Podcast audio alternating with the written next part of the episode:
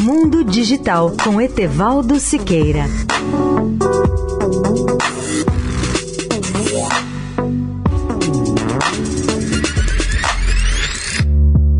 Olá, ouvinte da Eldorado. Os hackers estão dando dores de cabeça ao Kremlin. Ao lançar ataques cibernéticos e vazamentos, eles dizem ter como alvo instituições russas e afirmam também ter invadido dezenas dessas instituições nos últimos dois meses, incluindo o sensor da internet do Kremlin e um dos seus principais serviços de inteligência.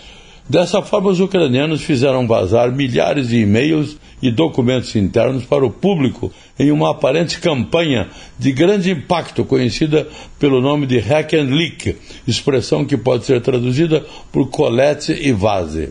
A operação dos hackers ocorre quando o governo ucraniano parece ter iniciado um esforço paralelo para punir a Rússia. Entre as informações publicadas estão dados de identificação dos agentes do FSB, a agência de inteligência russa, com a divulgação de datas de nascimento e números de passaporte, bem como os nomes de supostos soldados russos que operaram em Bucha, local do massacre de civis. Não está claro como o governo ucraniano obteve esses nomes ou se eles foram obtidos pelos hackers. Muitos dos dados divulgados pelos hackers e pelo governo ucraniano são, por natureza, impossíveis de serem verificados.